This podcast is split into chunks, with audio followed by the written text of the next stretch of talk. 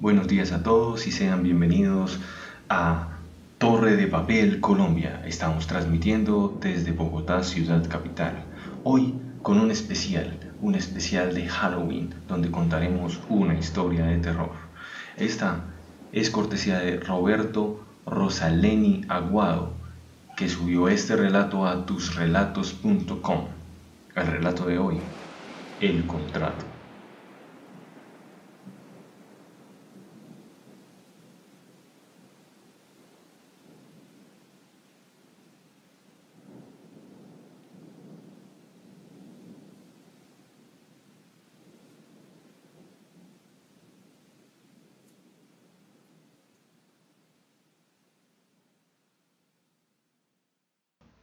Nunca debimos firmar ese contrato.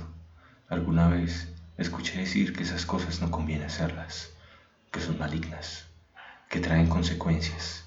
Pero estábamos borrachos, muy borrachos. Incluso tú, tan intelectual, tan racional, que alardeabas de ser un escéptico con todo aquello que no se puede pesar o medir. En esta ocasión te dejaste llevar por un sentimiento, aunque ese tuviera su origen en el alcohol. Te mofabas de cualquier creencia, buscabas sin límites tu superioridad académica para ridiculizar a cualquiera que no opinaba como tú, en un experimento científico o una ecuación. Sin embargo, por esas ironías que tiene la vida, la idea salió de ti. Aquella interminable noche de juerga, solos tú y yo, sosteníamos a duras penas nuestros pies no éramos capaces de escribir y si lo éramos, lo éramos a cuatro patas, con letra temblorosa, con el retante intento de despreciarnos. En una sucia servilleta de papel, manchada de cerveza y apoyante en una mugriente mesa de la que poblaban el tugurio y solíamos frecuentar. Grabaste tres o cuatro infames frases en las que ambos adquirimos un compromiso terrible el primero en morir tenía que dar señales iquívocas al superviviente de que estaba en el otro lado y que desde ese mundo se puede interactuar con este, o al menos debía intentarlo con toda la capacidad que tuviera de hacerlo. Supongo que seas lo que seas ahora y que estés donde estés, desearás no haber hecho lo que hiciste, ni haber tenido ese pensamiento. Si bien yo lo hago por las terribles consecuencias que me está acarreando. Y tú, porque ni muerto te debe gustar lo que hiciste bajo esas convicciones. Tu espíritu o la esencia ignominosa que de ti quede se revolverá en el particular purgatorio que habitas ahora, que has podido comprobar, pues que hay un más allá, que algo trasciende la materia por encima de los átomos y los protones y que perder ese contrato de tu condición actual te hará revolcar en rabia y frustración contra mí después de muerto. Si tengo que ser sincero, pasado un tiempo de tu muerte, me olvidé de ti y del contrato que firmamos.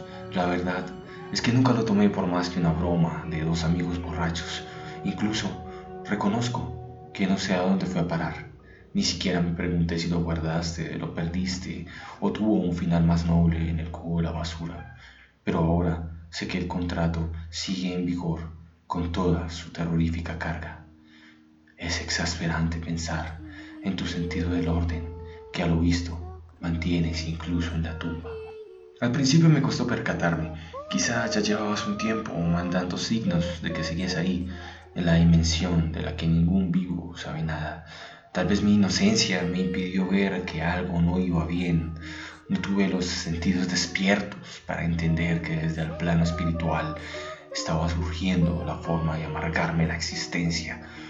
Te confieso que transcurrido un tiempo prudencial desde tu fallecimiento, te olvidé por completo. Las circunstancias y en especial tu manera de ser nos distanciaron en vida, por lo que sentí tu desaparición bien poco, como la de un simple conocido pero fue a partir de esas caídas inexplicables de objetos que se producían en cualquier parte de mi casa, de los cambios de lugar de las cosas que había dejado en otra parte, de las súbitas bajadas de temperatura en el ambiente cuando comencé a sospechar que habías vuelto de donde no vuelve nadie. Después comenzaron a moverse cortinas sin ningún viento aparente fuera la causa. De ahí pasaron a visitarme sombras que se movían igual que rápidas en la esquina. Intenté creer que mi inconsciente me traicionaba, que la sugestión tiene un poder creador en la imaginación, capaz de hacer ver lo que no es real. Al final me tuve que rendir a la evidencia. Acudió a mi memoria el momento en el que firmé el maldito contrato y comencé a temer que fuera la causa de estos fenómenos extraños, que cada día con mayor frecuencia me acompañaban. Por primera vez hallé la relación entre ambas cosas y el miedo me invadió. Y lo que fue peor, no solo a mí, a mi querida esposa, no ajena a aquello, a algo diabólico que se introdujo en nuestras vidas. Te ensañaste con ella con mayor crueldad, si cabe, que conmigo. De nada sirvieron mis varios intentos de convencerla de que todo tenía una explicación racional. Aprovechaste aquella noche de infausto recuerdo para susurrarle al oído el texto completo del contrato. Penetraste en su mente dormida para leerle palabra a palabra el producto de los delirios de dos miserables. La pobre infeliz, incapaz de soportar tanta locura, saltó desde el décimo piso sin siquiera recriminarme haberlo hecho. Estrelló su frágil y delicado cuerpo contra el asfalto, espantada del terror. Sin embargo, lo que me laceró el alma no fue el ruido sordo del golpe producido al levantarse todos sus huesos, sino la palabra que pude escucharle repetir en su breve agonía. No hay otra solución. No hay otra solución. No quiero extenderme más en los detalles del trance más lamentable y doloroso de mi vida. Y ahora no te conformas con ceñirte al pacto. No es bastante que hayas destruido mi vida y la de los que me rodean. Una vez me has demostrado que hay un más allá, continúas atormentándome sin que sepa cuál es el propósito final. Creo que tu soberbia te impide admitir una derrota y por ello te estás vengando. Siempre fuiste implacable con lo que te interesaba. De manera sádica, jamás me dejarás descansar. Me pregunto, ¿qué puedo hacer para acabar este tormento? Mientes, maldito cínico morboso, desde este lugar donde me hallo, incomprensible para mí en muchos de sus términos. Puedo acceder al pasado, presente y futuro de tu mundo material. Tampoco me supone el mero obstáculo leer tus pensamientos y observo con todo detalle el día que manipulaste los frenos de mi Volvo, conocedor de que iba a emprender un viaje por carreteras escarpadas. No podías esperar a que la vida de cada uno de nosotros se desarrollara por sus cauces naturales y el contrato llegara a su término por sí mismo. Tu morbo insano te jugó una mala pasada sabiendo de mi compromiso en asuntos en los que empeño mi palabra y de cómo me esmero en cada cuestión. Decidiste asesinarme para saciar tu curiosidad enfermiza, por saber si nos espera algo en la otra vida y todo termina con la muerte. Adelantaste muchos años la cuestión que litigamos. Sin duda, cuenta de eso las condiciones del contrato. Te quejas ahora de los suplicios a los que te he sometido cuando ignoras el terror que supone verse acosado en la dimensión extraña y desoladora que habito, en tu inquietud por anticipar un conocimiento que todavía no merecías tener. Te entregaste a mediums, espiritistas me han perseguido sin descanso. Este lugar es mucho más aterrador de lo que un humano puede llegar a imaginar y sentir, invocado desde otros planos de existencia. Es equivalente a adentrarse en espesas tinieblas propias de pesadillas asfixiantes. Es imposible describir el miedo que se puede llegar a tener aquí. Solo puedo apuntarte de que no hay dolor físico terreno ni horror que se pueda siquiera aproximar. Aquí el terror adquiere forma, se condensa, lo único que percibes es soledad, negrura, desconcierto, frío y perturbación. Si algo de culpa tuve en firmar nuestro contrato, fue mezclarme con un tipo de tu incompetencia. Tu mujer era más inteligente y con unos leves susurros entendió el pacto por completo. Por eso actuó de la única manera razonable que tenía y se quitó la vida. Tú, con tu torpeza infinita, no fuiste capaz de recordar o comprender la última frase que nos mantiene a ambos en este estado.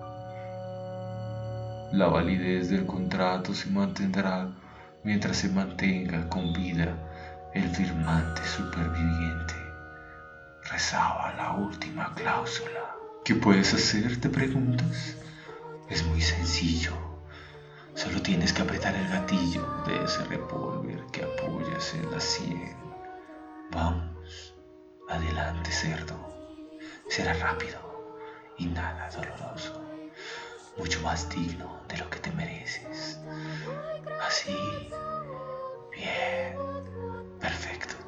Ya está. Puedo ver tus sesos desparramados por la pared y tu cuerpo sedoso yaciendo en el suelo postura grotesca. Por fin se ha cortado ese cordón umbilical inmaterial, pero inquebrantable, que nos mantenía fijados el uno al otro en lugares tan distintos del espacio y del tiempo.